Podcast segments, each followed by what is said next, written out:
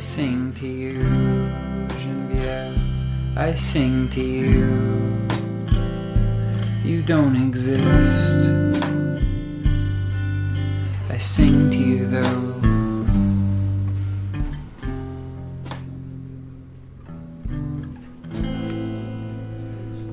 Hello, hello, hello, hello, hello. This is FM 95.2 Zhejiang Normal University School Radio. It's Roger again.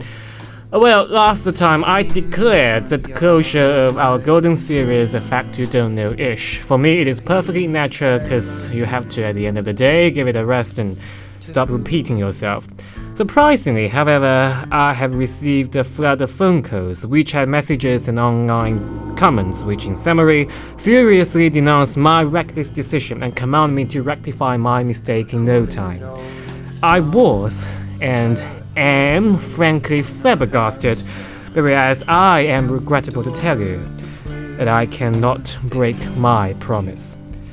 Enough is enough. But sometimes we can bend the rules within reason. Therefore, today, this is not an extension of the old series, but rather a special edition of The Fact You Don't Know Ish. And I hope you will enjoy it. So I brought my blankets in and slept on the floor right next to your bed. In the morning, barely awake, I saw you standing So why do I call it special? This time, it won't be my monologue or soliloquy, but rather interestingly, we have a new guest. Guess what? I have invited a versatile range of celebrities, but unfortunately, they couldn't make it. Finally, I have to go lower my threshold, and here he is. Ah, Jackie. So, Jackie, care to introduce yourself to the listeners? What a nicely put introduction. I've got to say, I'm really flattered. Keep at it, and I promise that you're not find a girlfriend in your lifetime. Wait, wait, wait. What do you mean by that girlfriend stuff? Hmm, nothing, you know. I'm just worried about your manner of socializing. Since all these guys have refused to come to your show but me, you've been rejected by all of them. That means you are incapable of connecting with others, which implies you're a bad at establishing relationships with everyone, including girls. Which indicates it might be a little hard for you to find a girlfriend, maybe 10%, I say. See? Problem solved. Why about me? What about you? Me? Oh, I have a girlfriend, thanks for asking anyway. No, Jackie. I am saying the introduction. Just calm down, Roger. What's up, guys? It's Jackie, and since this is my first time to the fact that you don't know, I'm super excited about the followings you are gonna present. So, without further ado, let's take a better Roger. Alright, I believe you have already understood the rules. Basically, I will ask the questions. This time, Jackie will provide his insight right on the ball. Finally, I will give a more systematic answer to the question. As a conversation based program, I somehow lay less emphasis on knowledge part than irresponsible chattering part. Today, we are going to jump into the world of idleness, which I'm afraid is a commonly seen character among modern men, but certainly we'll go a bit further. So, we might as well shamble around into our first question. Suppose I had my hands on the American nuclear trigger, what would be the code to activate the trigger? Any ideas, Jackie? The secret trigger code? Yes, a secret trigger code given to every president from uh, 1960 to 1977. Well, I think that if we gotta remember it under pressure, know, it would be a pressure situation beginning the end of the world. It's gotta be something quite simple. That's right. You've got you've on the right track. It's actually zero zero zero zero zero zero zero zero. What? Like you? Hello, hello, hello, hello, hello. Oh God, that's how you are talking to the bridge boss. So it's actually a zero, right? I'm quite good at math, you know. Right. I'm very glad you find your strength. Is that because it's just about the end of the world and you go, oh, oh, oh, oh, oh? Very good, very good thought. Good use of homophones, if I may say so.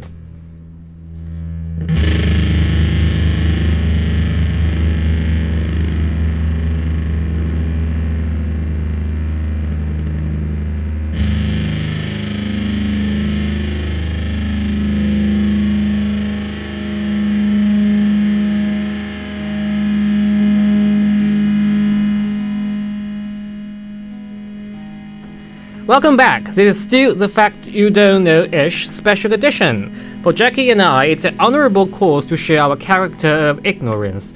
Now, just as we keep talking about code, so our next question also somehow relates to this. As far as passwords are concerned, what do you think is the current state of advice? I'm sure everybody probably have has you passwords for anything from bank accounts to social media. So what's the advice? The advice is that you should have a different password for everything you have, and that it must always contain at least eight digits, some of which should be numbers, some letters, and you mustn't write them down anywhere. That's impressive. That's the point. But that kind of advice is useless. you gotta be kidding me. There isn't a human being on the planet you would want to meet who is capable of having all those in his head at the same time. The current advice is don't bother about writing it down if you've written it down and it's in a drawer in your desk. You're more likely to have your password stolen online by malware than um, What's the, a malware? Well, malware is actually a blending word, which I'm sure you have learned in your psychology class or linguistic class. Malware actually stands for malicious software. Hmm, I see. As I said, you are more likely to have your password stolen online by malware than by a burglar getting to your house and seeing it written down.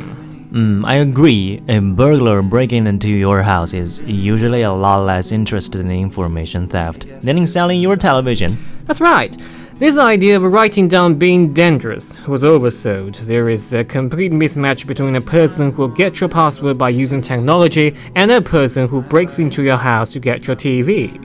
You've really gotta watch them smackheaded geeks. They are the ones. Yeah, the yes. real ones. Exactly, that's really, really good. I have a question. Have you noticed if if you have ever tried to wire up a Wi-Fi router, why does it have a password on the back of the router? Ah, that's simple. Uh, there's a default password that you can change by uh, going in using your web browser. You can access your computer uh, to an allocated IP Oh, Lord. address. Are you a help desk of some description?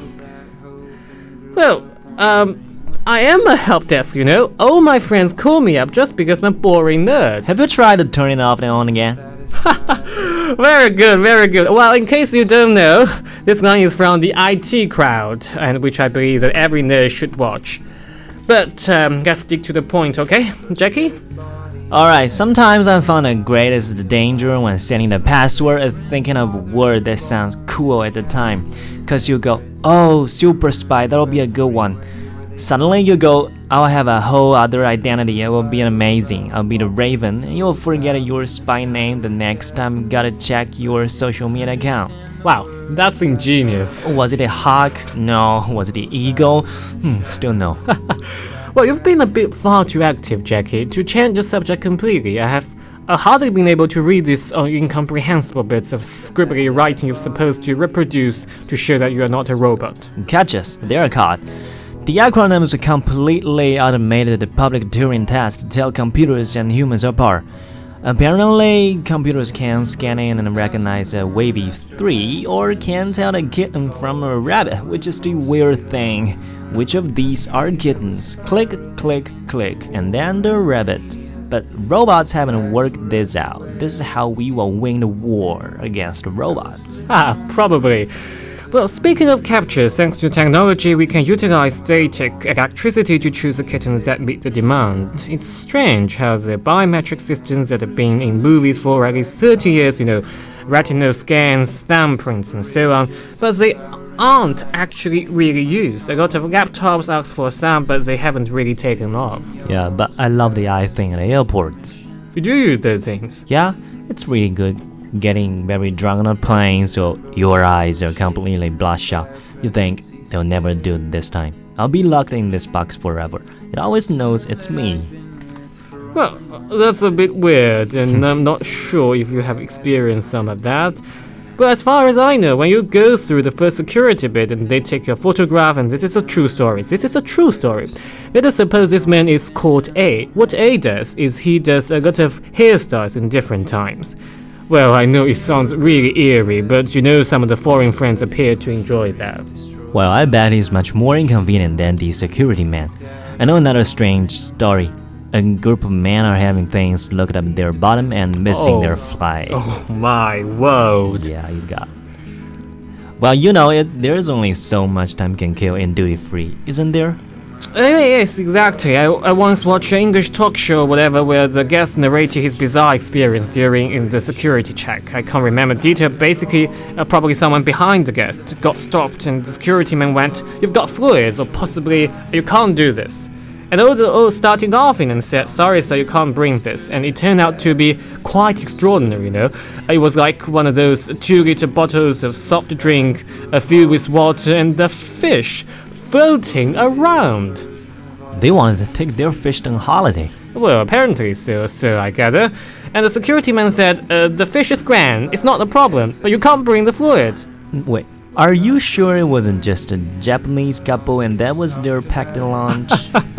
Well, that's interesting. Well, personally, I think probably drinking a bit of the water might be a good idea, you know, to prove this is not a potential explosive. Hmm, presumably, the fish is already proving they are not making a bomb.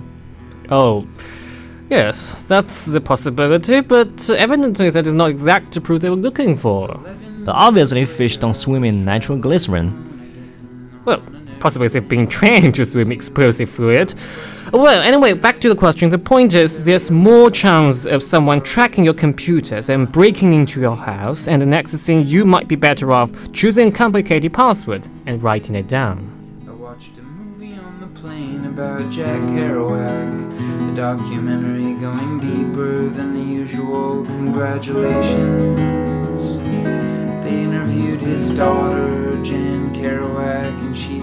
through the history. She told about this deadbeat drinking, watching Three Stooges on TV, not acknowledging his paternity, abandoning the child taking cowardly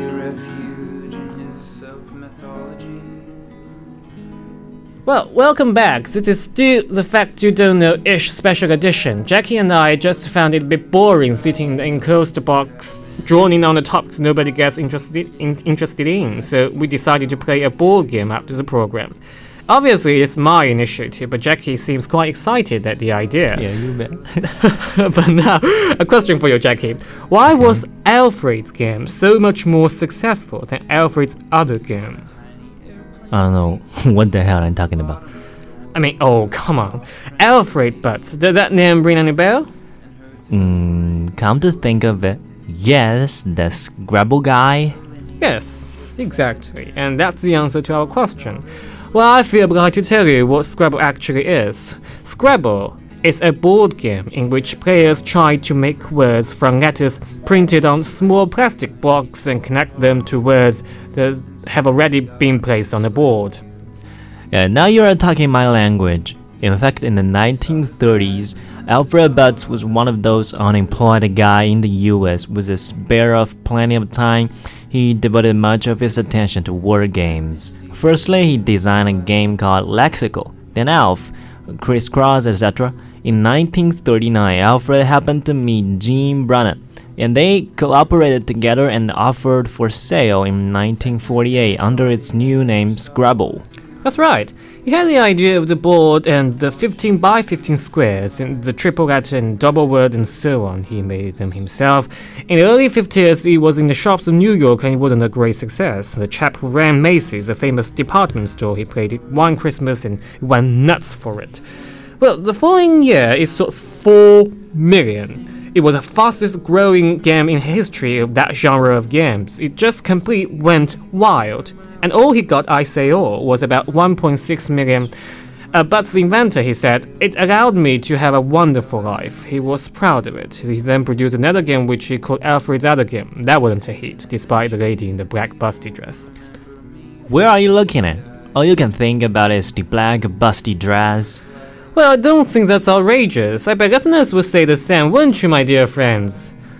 Oh, oh, oh, I forget you can't see. Oh dear. You really have the intellectual caliber of Winnie the Pooh. How dare you? You go with the IQ of the English breach. Anyway, I'm quite civilized, so I won't argue with you. Um, the principle of the scoring is pretty obvious. He used the frequency of letters in English, but the detail might be a little bit complex, so I won't introduce here. Still, if you want to have a go, feel free to search Scrabble on Wikipedia.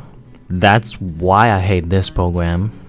Why is that, Jackie? Every time I think I know something, you incessantly talk about a sequence of gibberish like I'm a completely fool. Everybody feels the same, so don't apologize, man. You know, ignorance is bliss. You'll get used to it.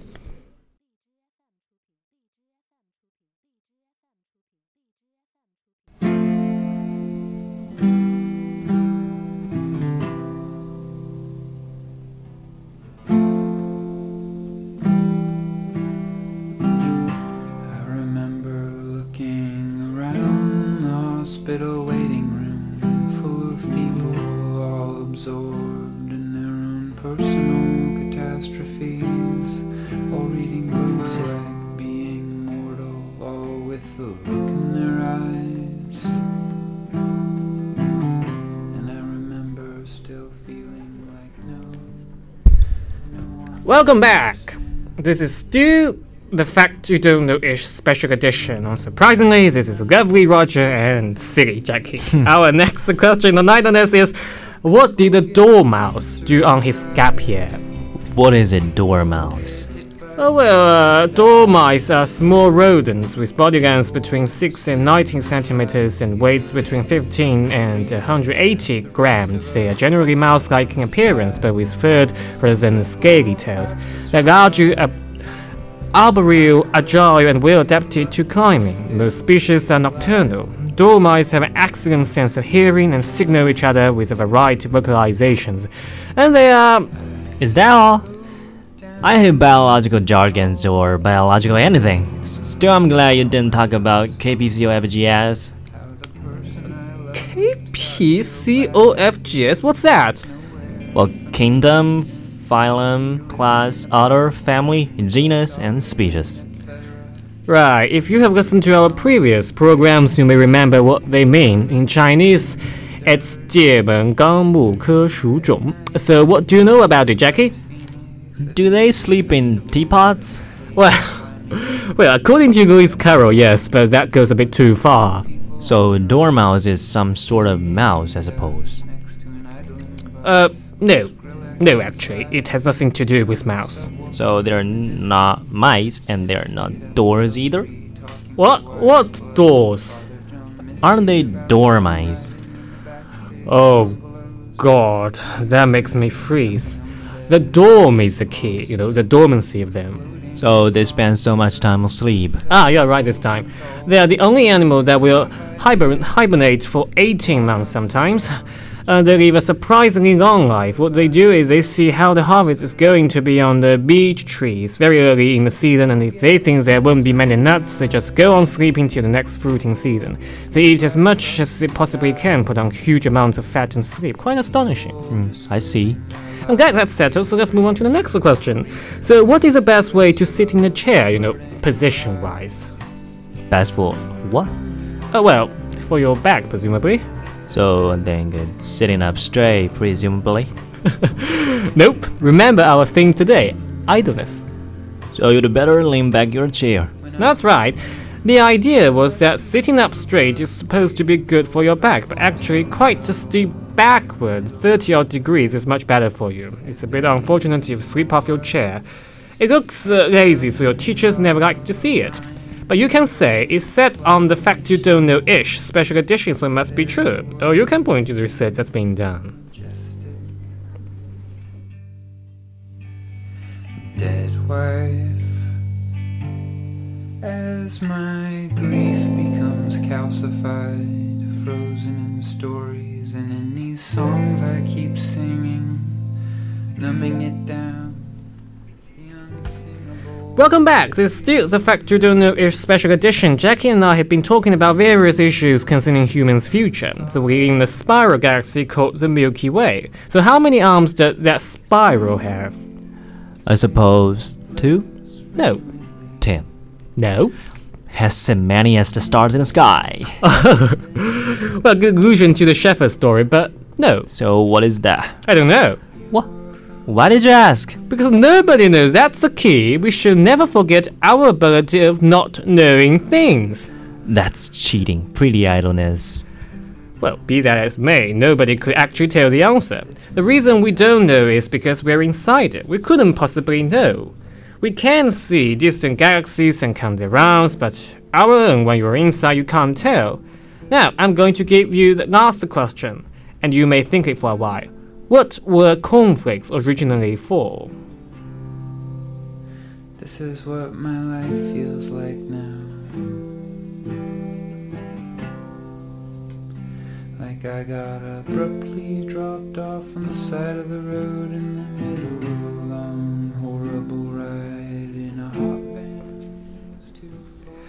Welcome back. This is still the Fact You Don't Know is special edition. We have already known the question, so what you don't know is Jackie's been thinking hard. So, what's your observation, Jackie? Originally, they were the world's most difficult jigsaw. That's an interesting guess, but um, Oh, I get it. It was for putting a mattress for monks as an anti masturbation sound trigger device. what are you thinking about? How many erotica do you watch per day? I'm sorry, I shouldn't have said that. I mean, you basically got that right. Extraordinary. Really, you must be joking. Unbelievable. You don't get it precisely right, but they were originally designed to uh, discourage masturbation. It's absolutely true. Not by the noise you would make if they were feeling for mattress, which is a reasonable idea, but it was actually John Harvey Kellogg and his brother who had the Battle Creek Sanitarium. They were obsessed with their hatred of masturbation. They made gloves out of them. Oh no, that would be a lacerating experience, I assure you. Uh, Well, what happened was that they had been rolling out wheat dough and they left some overnight. It broke off into flakes and they discovered that some patients enjoy it with cold milk. And Kellogg was convinced that cereals taken huge quantities would act against the libido and stop the deleterious practice of masturbation, which he thought caused agony, heart disease, atrophy of testes, dimness of vision, epilepsy, insanity, and um, oh, I can't see. Ah, short-sightedness. Uh, Kellogg also advocated enemas, uh, whereas the visitors to his sanitarium would follow a water enema with a pint of yogurt, half it taken orally and half annually. Well, you want to sort out which is which. Ah. A good smoothie. Oh dear, I don't even understand what you're talking about. Anyway, Ke- Kellogg brothers ho- hoped that cornflakes would prevent masturbation.